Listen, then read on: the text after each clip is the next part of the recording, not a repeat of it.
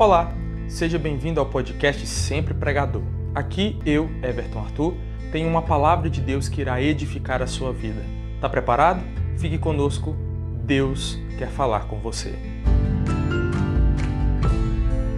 E hoje eu quero falar sobre atitudes e consequência. No livro de Ruth, a Bíblia narra a história de uma família, um homem chamado Elimelech. A Bíblia diz que em um momento em que a fome veio sobre a cidade de Belém, que era onde Elimelech e sua família moravam, a família composta por uma esposa e dois filhos, né? a sua esposa Noemi e os seus dois filhos Malon e Quilion. A Bíblia diz então que Elimelech ele decide mudar-se para Moabe, que era uma cidade gentílica, uma cidade onde os costumes não adoravam a Deus como em Belém. A Bíblia diz que ele prospera em Moabe, ele se torna grande, mas um problema acontece. Elimelech morre e logo após os seus dois filhos, depois de se casarem, crescerem e se casarem, eles também falecem. E a Bíblia diz que sobram as três viúvas que vão voltar para Belém. Ao retornar para Belém, a Bíblia diz que Noemi e Ruth começam a trabalhar nas lavouras de um homem chamado Boaz, que por costumes da época descobrem que ele era um parente próximo daquela família e também pelos costumes da época, ele seria o parente remidor, aquele que se casaria com uma das viúvas da família para redimi-la e para trazê-la de volta a uma vida de dignidade. Cuidado com as suas atitudes.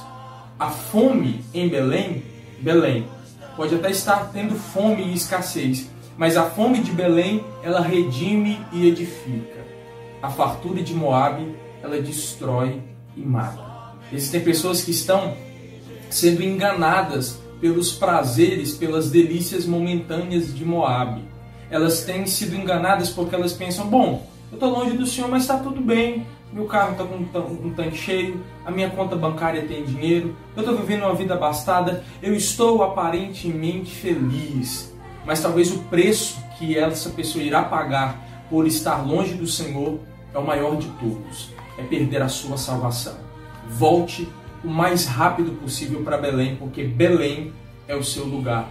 A palavra Belém significa terra do pão ou casa do pão. Acredite, Jesus é a sua Belém. A casa do Senhor é a sua Belém. Jesus, ele tem pão de vida, o pão vivo que desceu do céu para alimentar não só o seu corpo, mas mais do que isso, alimentar o seu espírito e a sua alma. Volte correndo, porque Jesus está te esperando. Que Deus te abençoe.